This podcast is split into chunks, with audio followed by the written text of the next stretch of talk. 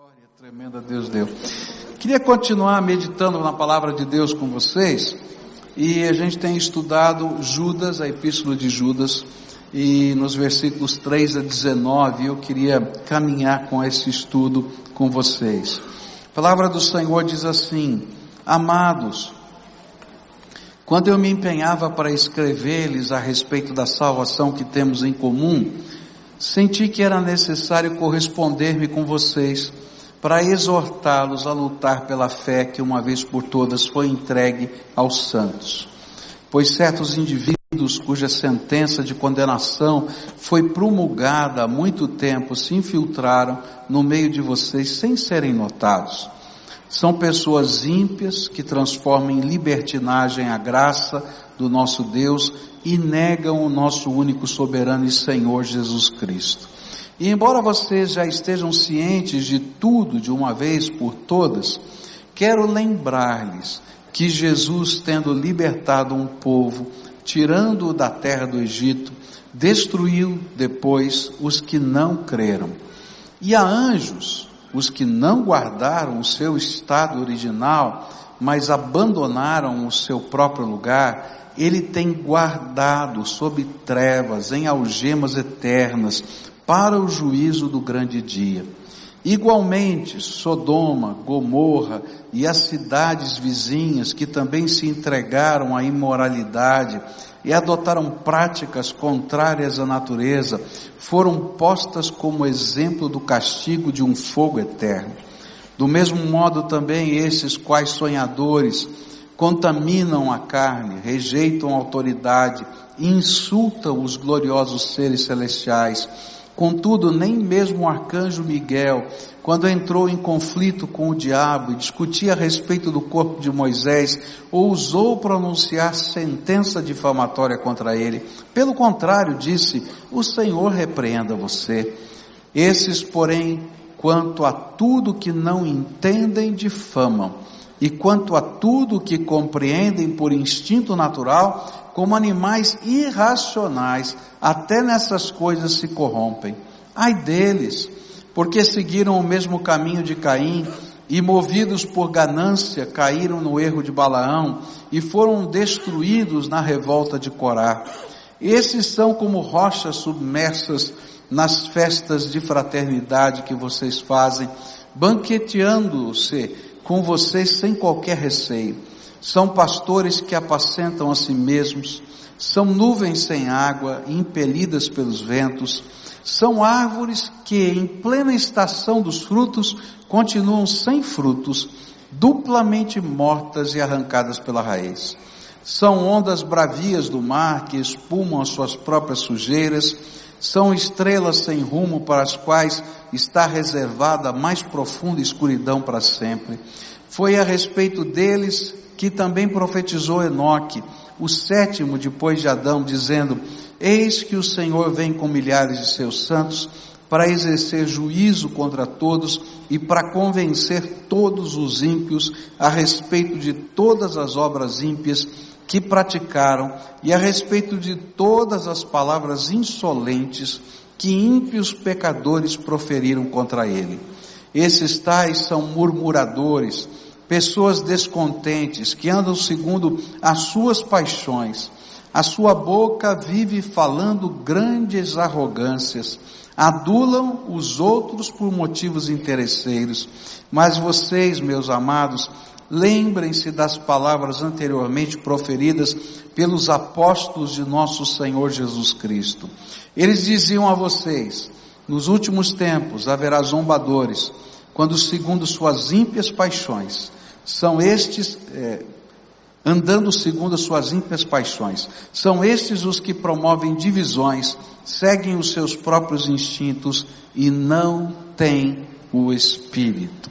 Nós começamos a estudar esse texto e a semana passada e trabalhando sobre ele, nós aprendemos que é, Judas, juntamente com Pedro, na sua segunda epístola, ele está lidando com um problema que está acontecendo, não é fora da igreja, é dentro da igreja.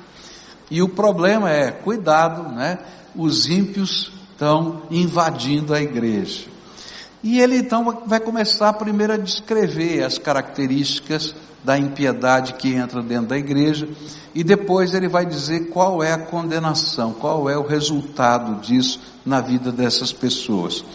Nessa primeira parte, onde ele fala sobre essa caracterização, a gente aprendeu o sentido daquilo que é, Judas queria falar sobre o que é impiedade. Era a perda da reverência e do temor do Senhor. Aquele povo que não entende que Deus é santo e que Deus julga e que Deus não permite que aquilo que não é santo fique graçando no meio do povo de Deus sem que ele venha intervir de alguma maneira. E porque eles perderam esse sentimento de temor, essa reverência para com Deus, então eles permitiram que a cultura do seu tempo invadisse as práticas da sua fé. E aí nós aprendemos que eles, influenciados pela cultura grega, tá? Começaram a adotar uma filosofia chamada gnosticismo para dentro da igreja. E esse gnosticismo tinha alguns aspectos que valorizava o espiritual, o interior, em detrimento daquilo que fosse, que acontecesse na carne, no dia a dia da vida da gente. Então o que vale é o culto, o que vale é a adoração, o que vale é a intenção, o que vale é, é uma experiência transcendente, e não necessariamente a aplicação dessas coisas no dia a dia da vida da gente. Por causa disso, eles adotaram os costumes da cultura. E dentro dos costumes da cultura grega, não é? a, a maneira de enxergar a sexualidade era distorcida. Então eles não se guardavam para o, o, sexo dentro do casamento, mas havia tantas possibilidades fora do casamento de sexualidade, em muitos aspectos, não apenas do adultério, do namoro, mas da homossexualidade, enfim, tantas outras coisas. E aí ele diz: olha, eles estão pecando contra o seu próprio corpo e eles estão movidos pela sua paixão. E ele continua descrevendo essa característica da cultura entrar, não é, dentro do conceito é, de vida é, dentro da igreja, não é? E ele então vai vai descrever que não somente nessa área mas eles começam também a negar o senhorio de Cristo. Ou seja, eles começam a viver a vida segundo a sua cabeça, o seu jeito de viver. Então, quando a gente está vivendo nessa impiedade, a gente rejeita o senhorio de Cristo, porque a gente quer ser dono do nosso nariz. Eu quero mandar em mim mesmo. Eu quero fazer as coisas do meu jeito. E quando eu estou fazendo do meu jeito, eu desprezo a autoridade de Deus. E eu me torno uma pessoa arrogante aos olhos de Deus. Não é? Eu acho tremendo no Velho Testamento, porque é, o profeta faz uma comparação incrível. Né? Ele vai pegar a ideia de um verme, tá? E ele diz assim: ó vermezinho de Jacó, tá?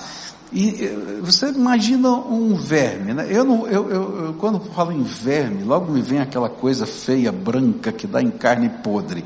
Né? Eu não vou nem pensar nisso, que já me dá nojo aquele negócio, tá? Agora você imagina um bichinho daquele ficando de pé, tá? E falando, ô oh Deus, negócio seguinte, quem manda aqui sou eu, né? E ele faz, o profeta faz essa, essa comparação, diz assim, ó, oh, presta atenção quem você é e presta atenção quem é Deus né? Ó oh, vermezinho de Jacó, né? E ele está dizendo, olha, na igreja está entrando gente que faz parte do culto, que adora, que levanta as mãos, etc., mas não vive no dia a dia, que deixa que a cultura do seu tempo dite os valores, o modo de viver, e eles se tornam arrogantes, porque eles começam a se achar, né? Eles começam a achar que são importantes, que sabem tudo, que vão fazer tudo. E ele diz assim: olha, esses daí são aqueles que seguem o caminho de Caim. Quem era Caim? Era aquele que não quis adorar Deus do jeito de Deus e foi rejeitado por Deus. E quando ele foi rejeitado por Deus, Ele ficou com raiva do seu irmão que foi aceito por Deus, e ele vai lá e em vez de resolver o problema da vida dele, ele vai lá e mata o irmão dele, que é concorrente dele. E aí são pessoas que se tornam violentas, não é? Na sua maneira de, de, de, enxergar aqueles que discordam deles. E aí ele vai dando uma série de outras metáforas aqui para descrevê-los, tá? Mas há uma outra característica que é importante a gente lembrar. É que quando a gente é dono do nosso nariz, quando a gente só olha a vida na nossa perspectiva, a gente se torna egoísta. A gente se torna egoísta. Porque a gente só pensa na gente.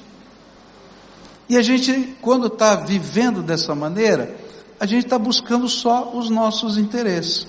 E aí, Judas vai dizer assim, no versículo 12, ele diz assim: Esses são pastores que apacentam a si mesmos. São gente que só está preocupado com eles. É aquele tipo de pessoa, inclusive que tá, talvez esteja aqui nesse auditório, cantando, louvando a Deus, tá? Que vai vender o carro e vai lá e mexe no odômetro, aquele marcador de quilometragem, para baixar o número de quilômetros. Porque se ele vender o carro dele, que está polido, bonitinho, com uma numeração no odômetro menor, ele vai ganhar mais na venda, porque o carro é valorizado. Esse é o cara que está pastoreando a si mesmo, só está olhando para ele. Não é verdade? Ou então, aquele cara que vê a oportunidade. Alguém vai dizer: não, pastor, esse negócio aqui é negócio, não tem nada a ver com fé, com nada disso. Eu sou comerciante. Aí chega aquele cara desesperado, o carro dele vale 10, né? E você diz, esse cara está desesperado, ele vende por 7. E aí você força a barra para vender por 7. Pastores que pastoreiam a si mesmos. E por que que eles fazem isso? Porque a mente deles está envolvida por uma cultura se ele conversar com os amigos, conversar com as pessoas que estão à sua volta, pois isso é normal, é parte do jogo. É assim que a gente vive, é assim que a gente trabalha, essas são oportunidades. Olha, Deus está te abençoando com oportunidades. O negócio é tão sério, mas tão sério, que a pessoa perde a perspectiva. Eu não sei se você lembra, alguns anos atrás, passou na, na rede nacional de televisão, um grupo de pessoas que pegaram a propina, fizeram uma reunião de oração para agradecer a Deus o dinheiro que estava em cima da mesa. Você dá risada? É, aconteceu, você lembra? Tem quem viu isso na televisão? Aconteceu. Gente, é disso que Judas está falando. É de gente que a cultura de, de uma maneira tão intensa envolve a vida que eles perdem a perspectiva de Deus e começam a olhar para a perspectiva de si mesmos. E não apenas são pastores de si mesmos, mas são aduladores interesseiros. Lá no verso 16 diz assim: adulam os outros por motivos interesseiros. Eu estava lá na, na arena e a hora que o governador chegou, o vice-prefeito chegou, é, nos pediram para subir lá na, na tribuna onde eles estavam para recepcioná-los. Então nós fomos lá recepcioná-los. Gente, que tietagem! Era gente de tudo quanto era lado, tira uma foto aqui, tira uma foto ali, aí pastor, tira foto, eu devo ter tirado umas 20 fotos diferentes com o governo, quer dizer, 20 momentos, foto deve ser mais, mas 20 momentos diferentes de foto, porque eu dizia assim, já tirei, não, não, não, tira outra, porque agora vai ter João, tem Pedro, tem Ciclano, querido, que negócio esquisito, sabe por quê? Porque o poder parece que abre portas. Às vezes as portas são as mais esquisitas, é só para ter um like. lá no seu, na sua rede social. E aí, olha, você vê quantos likes eu tive. Besteira, né? Fala a verdade. Vai melhorar ou vai piorar a tua vida isso, né? Não vale nada. Mas são aduladores interesseiros. Por que que a gente é assim? Porque se a gente perder a perspectiva do propósito de Deus para a nossa vida, a gente só serve a gente mesmo. Só vai buscar os nossos próprios interesses, aquilo que parece ser importante e que às vezes nem tem sentido, nem tem valor para a gente. E aí, a palavra de Deus vai descrevendo essas pessoas, dizendo assim que até na fé, a fé passa a ser motivo de ganho pessoal, como foi com Balaão, lá no versículo 11 diz assim, ai deles, porque seguiram o mesmo caminho de Caim, e movidos por ganância caíram no erro de Balaão e foram destruídos na revolta de Corá. Você conhece a história de Balaão, né? A história de Balaão é interessante, ele é, ele é um profeta e ele então é requisitado por Baraque, o rei, que estava se deparando com a entrada dos judeus na sua terra. E ele disse: Olha, eu tenho ouvido notícias que o Deus dele é tão poderoso, eu preciso de um mandingueiro, eu preciso de um cara capaz de jogar uma praga nesse povo. Então traz esse, esse Balaão que é famoso, nós vamos pagar uma grana preta para ele aqui, e ele vai jogar uma praga contra esse povo, e esse povo não vai conseguir entrar na nossa terra. E aí então, ele, ele manda os seus emissários, os emissários pagam uma grana grande para ele, para ele vir. E Deus já tinha falado para ele não fazer isso. E ele então já tinha negado a primeira vez, mas quando veio aquela grana, aquela grana, ele disse: Eu vou. No meio do caminho, Deus fala com ele de novo. Já que você não quis me ouvir, eu vou falar de novo com você. Pegou a mula dele e fez a mula falar. Para dizer para ele, ô oh, burro, vê se presta atenção. Um burro falando com outro. Não é verdade? E mesmo assim ele vai, mas não, agora só vou fazer o que Deus mandar e tal, até aquela história toda.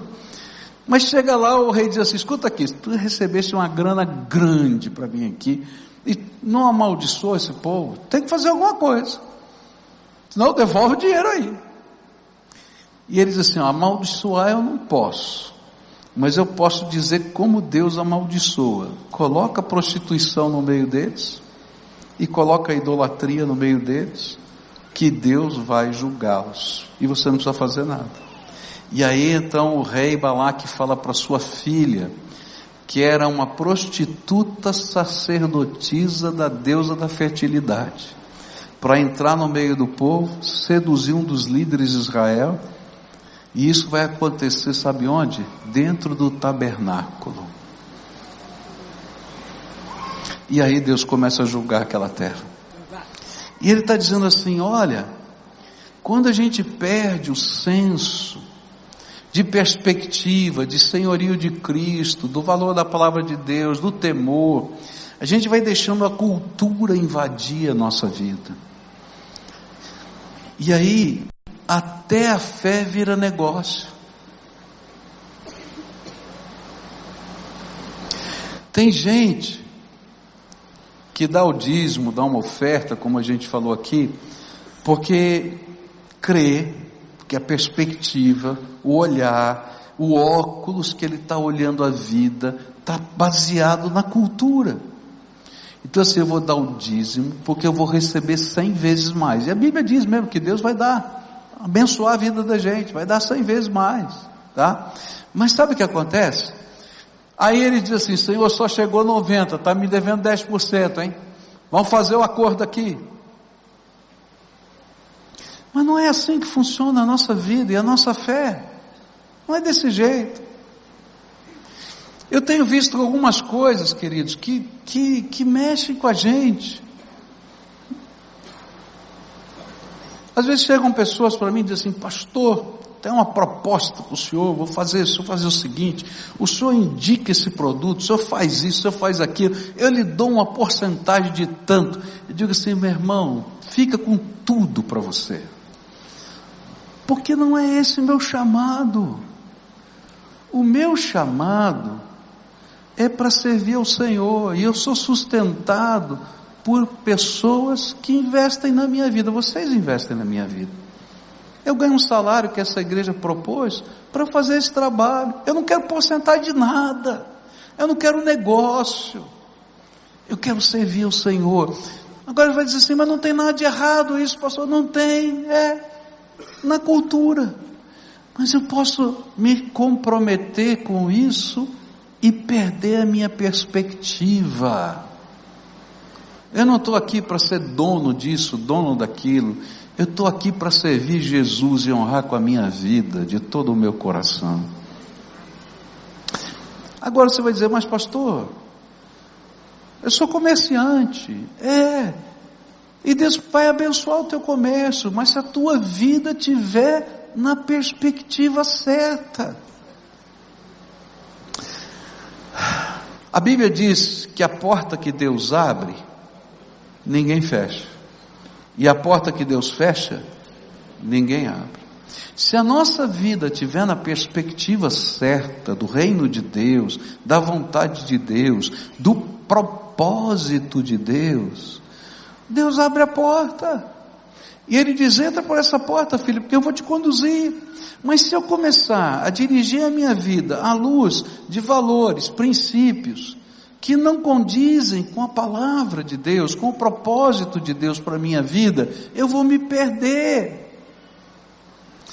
Quando a gente vai escrever um trabalho científico, seja ele qual for, a primeira coisa que você é obrigado a fazer, logo no primeiro capítulo da sua tese, é escrever qual é o teu marco teórico. O que, que é isso?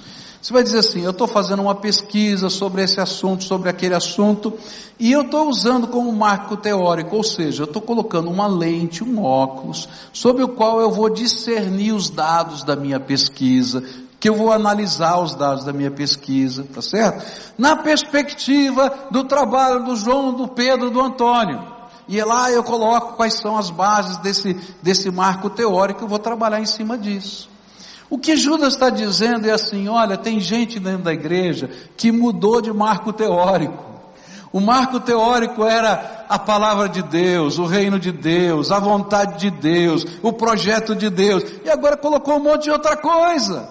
Aí colocou uma ideologia, um sonho, um pensamento, uma proposta. E daí, querido, você vai encontrar no mundo da religiosidade um monte de coisa. Você vai encontrar a teologia feminista, a teologia gay, a teologia isso. Querido, nós só temos a teologia, a palavra de Deus. Tem que caminhar por ali. Mas isso não é só na teologia, é na vida. E Judas está falando de, de coisas que não estão acontecendo lá de fora, ele está acontecendo lá de dentro. Como os óculos que nós estamos vestindo estão discernindo as coisas que estão acontecendo na minha casa.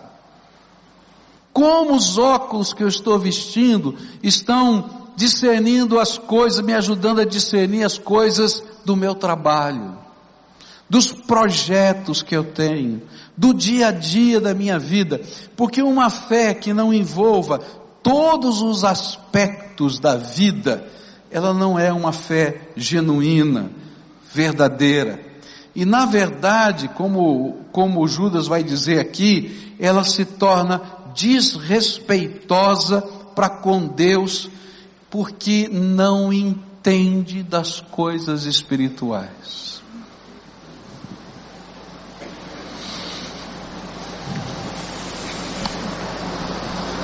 E o interessante é que a gente não percebe os óculos. É muito fácil perceber o óculos do outro. Hum, pastor, se o João tivesse aqui hoje, era para ele. Eu não estou falando para o João, estou falando para você. Mas o Senhor quer falar com a gente. Eu gosto muito de livros e eu leio bastante eu tenho uma biblioteca invejável. eu devo ter mais ou menos uns 5 mil livros em papel na minha biblioteca. Mas livros digitais, no meu computador, eu devo ter em torno de 27 mil hoje. Mais do que isso, talvez. Não, mais. Eu sei que ao todo vai dar quase 40 mil livros total. Então é, tem mais. E é uma coisa natural para mim. Se você me der um assunto para falar, eu vou lá na minha biblioteca e começo a pesquisar. E pá, pá, pá. E essa semana eu estava lá, trabalhando no meu escritório, e o Espírito Santo de Deus puxou a minha orelha. E ele falou para mim assim: Filho, o que você está procurando não está nesses livros aí, não. Eu quero te falar alguma coisa nova. Deu um negócio. Aí eu peguei meu carro e fui lá para debaixo da árvore lá no meu parque Barigui, lá onde tem a minha árvore lá. É minha não, é da, do parque, mas eu já me apropriei dela lá, né? E falei, tá bom Senhor, vou ficar aqui na tua presença. É lá eu gosto de fazer os meus retiros. E aí o Espírito Santo de Deus começou a me visitar. Começou a me falar. Eu peguei lá o meu caderno, comecei a anotar o que ele estava falando comigo. Sabe, queridos, às vezes a gente veste óculos e não está vendo os óculos que a gente está vestindo. Eu amo Jesus, mas a resposta que eu estava buscando não estava nos livros que eu estava pesquisando. O Espírito de Deus queria me visitar. Só que quando eu visto os óculos, eu não percebo a voz do Espírito, porque esses óculos me conduzem para uma perspectiva outra. E aí a gente vai ter que fazer uma coisa complicada, que é tirar os óculos. E sabe por que, que é complicado tirar os óculos? Porque dá uma sensação horrível de vazio e perda de controle e dá medo. Hum. Você tem o teu jeito de, de, de lidar com seus negócios. Você tem teu jeito de lidar com a sua família. Você tem teu jeito de planejar o futuro e de repente o Senhor diz assim: dá aqui os teus óculos. Porque aquilo que você precisa não está aí onde você está imaginando, no teu plano de negócio, no teu projeto está em algo que eu vou derramar sobre a tua vida. E você vai dizer assim, Senhor, mas se eu tirar os meus óculos, eu não sei o que fazer. E é exatamente isso que o Senhor está falando. Você não sabe mesmo, porque eu vou te ensinar. E aí quando a gente depõe os óculos, vem aquela sensação de vazio, aquela sensação de impotência, e não tem outra coisa a fazer a não ser olhar para cima. E dizer, e agora, Senhor? E aí eu acho tremendo, porque Deus não dá um mapa para gente. Ele diz assim: dá a tua mão para mim, porque eu sou o caminho, eu sou a verdade, eu sou a vida, e ninguém vai ao Pai senão por mim. Então ele vai pegar na minha mão e vai começar a me guiar, passo por passo, passo por passo. E sabe o que é pior? e que às vezes a gente é que nem Balaão. A primeira vez que chegaram os emissários, ele disse: Eu não posso ir, porque o Senhor me falou que eu não devo ir.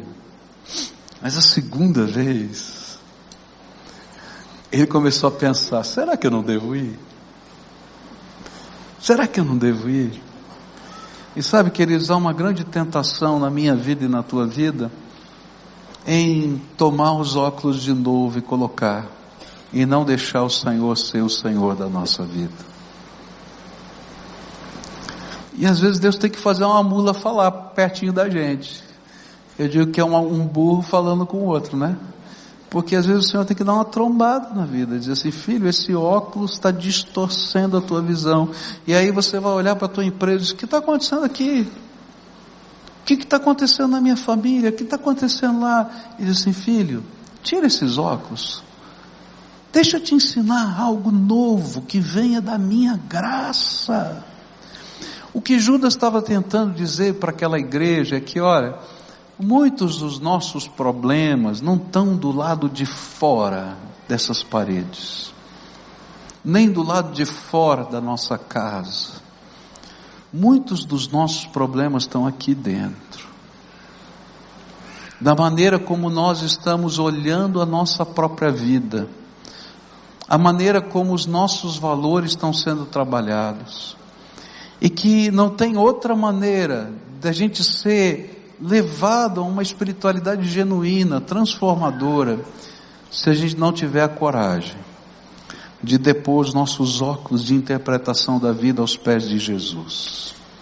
Se a gente não tiver a coragem de sentir esse vazio que diz assim: Deus, e agora? Se o Senhor não fizer alguma coisa, eu não sei o que vai acontecer. E aí as coisas tremendas de Deus começam a acontecer na nossa vida. Nessa manhã eu queria orar com você como a gente sempre faz em todos os cultos, porque eu creio que quando Deus fala conosco, a gente tem que responder. Deus é digno de uma resposta nossa. Se o Espírito Santo está falando com a gente, Ele é digno de ouvir uma resposta nossa. A menos que a gente seja que nem o vermezinho de Jacó, né? Arrogantezinho ali, né? Não. Mas se ele está falando, ele é digno de uma resposta. Qual é a resposta? E nessa manhã eu queria orar com pessoas para quem o Espírito Santo está conversando. E está dizendo: olha, você está olhando a vida sobre uma perspectiva que não é a minha. Ela não é errada, ela não é um pecado, mas não é a minha. Às vezes a gente só imagina que a gente vai estar fora da vontade de Deus se a gente estiver cometendo um pecado daqueles que a gente chama de cabeludos. Mas na verdade, na verdade, a gente está fora da vontade de Deus quando a gente se afasta daquilo que Deus quer fazer hoje na nossa vida. E aí o Senhor está dizendo: você está disposto a depor esses óculos?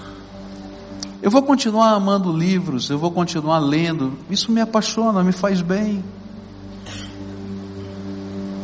Mas o que Deus me ensinou foi que nem todas as respostas estão nos lugares que eu busco. Mas todas as respostas podem provir daquele que é o mais sábio de todos os seres do universo, o Deus vivo e todo-poderoso. E que, às vezes, uma hora da comunhão do Espírito é mais poderosa do que 300 livros lidos.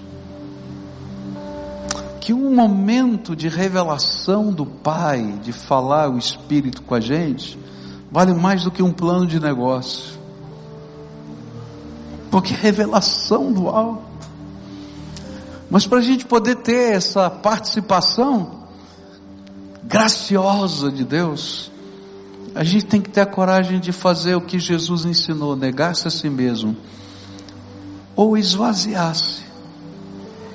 Onde a gente pega os óculos da nossa cultura, do nosso jeito, da nossa criação, da nossa metodologia, e coloca aos pés do Senhor Jesus.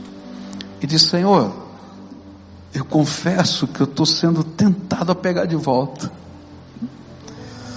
Mas me ajuda a deixar aí. E segura na minha mão para eu dar os próximos passos. Não peça para ele o mapa, porque ele não vai dar. Porque o prazer dele é segurar na mão dos seus queridos e conduzi-los passo a passo, segundo a sua vontade. E nessa manhã eu quero orar com pessoas que estão ouvindo a voz do Espírito Santo. E eu vou convidar você a dar passos de fé. E eu vou convidar você a fazer isso porque eu creio, de todo o meu coração, que a gente tem que se comprometer com as palavras do Espírito na nossa vida. Não adiantava eu ficar no meu escritório essa semana porque não era ali, ali na volta dos livros que eu ia conseguir a melhor comunhão com o Senhor. Eu tinha que ir para a minha árvore. Esse era o meu passo de fé. Senhor, estou deixando tudo aqui. E estou indo aqui nu na tua presença. O que vai acontecer eu não tenho a mínima ideia. Mas eu vou me depor aos teus pés. E sabe, quando a gente faz isso, vem sim um senso de fraqueza, que é suprido pela força do Todo-Poderoso. Você não vai saber o que você vai fazer com a sua família, você não vai fazer, saber o que você vai fazer com os seus negócios, você não sabe como é que você vai lidar com as coisas A ou B, mas você vai sair daqui seguro na mão do Senhor. E é Ele que vai ensinar o próximo passo, e o próximo, e o próximo, e o próximo. Então, se você é essa pessoa a quem o Espírito Santo está falando agora, e quer responder, deixar Deus agir, colocar alguma coisa de forma material, simbólica, aqui, representando o altar, representando a cruz de Cristo, vai saindo aí do seu lugar para a gente orar junto. Se o Espírito de Deus falou com você, você entendeu a mensagem, a palavra, você diz, olha, Deus tocou meu coração hoje, vai saindo agora, em nome de Jesus. Se tiver uma família que está vivendo essa luta, vem para cá. Se tiver um homem de negócio, uma mulher de negócio a quem o Espírito Santo está falando, diz, ih pastor, senhor deu um nó na minha cabeça, como é que vai ser? Então vem para cá em nome de Jesus, você vai depor o teu jeito, a tua maneira, o teu projeto. Se você é apaixonado por uma ideologia, seja de direita, de esquerda, de centro, sei lá o que, depõe aos pés do Senhor Jesus e diz: Eu quero aprender daquele que é o Senhor da minha vida. Olha, eu, eu não sei como lidar com, com os meus filhos. Eu achava que esse era o jeito, porque eu aprendi assim Deixa Deus te ensinar a ser o melhor de todos os pais, ou a melhor de todas as mães. Que não há pai mais amoroso do que o Senhor da nossa vida. E a gente vai se colocar no altar. Mas lembra que eu tenho que deixar. Deixar algumas coisas. Então o Senhor vai revelar para você algumas coisas que precisam ser deixadas. E naquele buraco que vai ficar, você vai dizer: Senhor, vem, vem, vem sobre a minha vida, segura na minha mão e me ensina o próximo passo, e o próximo, e o próximo, porque eu não sei, agora só me deixou perdido. Eu vou dizer: Não, agora você se achou, porque você está na minha mão e eu vou te conduzir. E lembra, a porta que Deus abre, ninguém fecha. E a porta que Deus fecha, ninguém abre. Então ele vai abrir as portas e ele vai estar na tua frente. Vai chegando aqui, vai. Alguns irmãos estão chegando aí, eu vou aguardar eles chegarem aqui para a gente orar juntos. Esse é um momento tão precioso na presença do Senhor. E a gente vai estar orando juntos aqui. E o Senhor é aquele que vai nos conduzir. É aquele que vai nos conduzir. E é gostoso ser conduzido por Deus. Como é bom ser conduzido por Ele tá? Tem hora que a gente diz assim, Senhor, será que funciona? E sabe o que é pior? Que às vezes gente é pior que balão. Porque Deus faz e faz e a gente ainda continua perguntando. E o Senhor está falando com a gente outra vez. Vamos orar junto? A primeira coisa que eu queria pedir é: o que que o Espírito Santo de Deus falou com você? Eu não sei, só você e Deus sabem disso. Então, o que é que você veio depor aqui, colocar aos pés de Jesus? Então, fala para ele e diz: Senhor, tu falaste ao meu coração sobre isso. Ó, falou sobre o meu jeito de pensar, falou sobre a minha maneira de negociar, falou sobre isso, sobre aquilo, sei lá o que que ele falou, tá? Mas fala para Deus agora, diz: Eu estou colocando nas tuas mãos isso. E quando você estiver falando isso, pode falar, eu estou com medo. Porque dá medo mesmo. Porque era a segurança que você tinha. Mas eu quero agora confiar que o Senhor vai segurar na minha mão e vai me ensinar o próximo passo. Me ensina o próximo passo. Me ensina o próximo passo. Coloca o nome de pessoas. Eu sei que quando essas coisas envolvem pessoas, é mais doído. Relacionamentos é mais doído. Coloca o nome dessas pessoas, relacionamentos, e diz: Senhor, eu quero aprender a viver do teu jeito com relação a essas pessoas e esses relacionamentos. Ah, mas vai acontecer isso, vai acontecer aquilo. Não importa o que aconteça, eu vou aprender a confiar na tua graça para mim. Me ajuda, Senhor, me ajuda. Dá liberdade para Ele fazer o que Ele quiser. Agora toma cuidado, que Ele vai ouvir essa oração. E vai começar a mexer na tua vida. Vai começar a mexer em várias áreas da tua vida. Em vários valores que você tem. Mas dá liberdade para Ele. Porque Ele vai ser aquele que vai segurar na tua mão e te guiar. Agora quero orar por você. Senhor Jesus, está aqui um povo que é teu, que o Senhor ama, precioso aos teus olhos, precioso. Ah, Senhor, eles não estão aqui por outra razão a não ser porque ouviram a voz do Espírito Santo. E o teu Espírito Santo falou com eles, eles responderam. Então agora eu quero te pedir, Senhor, vem com graça sobre eles. E que a graça do Senhor preencha esse medo e esse vazio que fica quando a gente depõe as nossas ferramentas. Senhor, segura na mão deles para que eles não tomem de volta aquilo que eles depositaram no teu altar. E que eles sejam, Senhor, conduzidos pela tua graça. Ó Pai, como uma criança que segura na mão do papai e da mamãe, e se sente segura, mesmo sem saber os detalhes do trajeto. Que eles se sintam seguros, porque o Senhor é o caminho na vida deles. O Senhor é a verdade que se revela. O Senhor é a vida plena que eles estão buscando. E eu quero te pedir em nome de Jesus, caminha com eles. E Senhor, no meio dessa jornada devem ter várias coisas machucantes doloridas. E eu quero te pedir em nome de Jesus. Comece a trabalhar, Senhor. Cura, transformação, restauração, pelo poder do nome de Jesus. Comece a trabalhar. E que, Senhor, tu estejas a abençoá-los. Quando eles se levantarem de manhã, eles sejam abençoados pelo Senhor. Quando eles saírem pela porta, eles sejam abençoados pelo Senhor. Quando eles entrarem no lugar, que eles sejam abençoados pelo Senhor. E que a bênção do Senhor não seja uma palavra profética ou um anjo, mas seja o Senhor neles, com eles, ensinando a viver segundo o propósito do Senhor na vida deles. Fica com eles, Pai, aquilo que eu oro em nome de Jesus.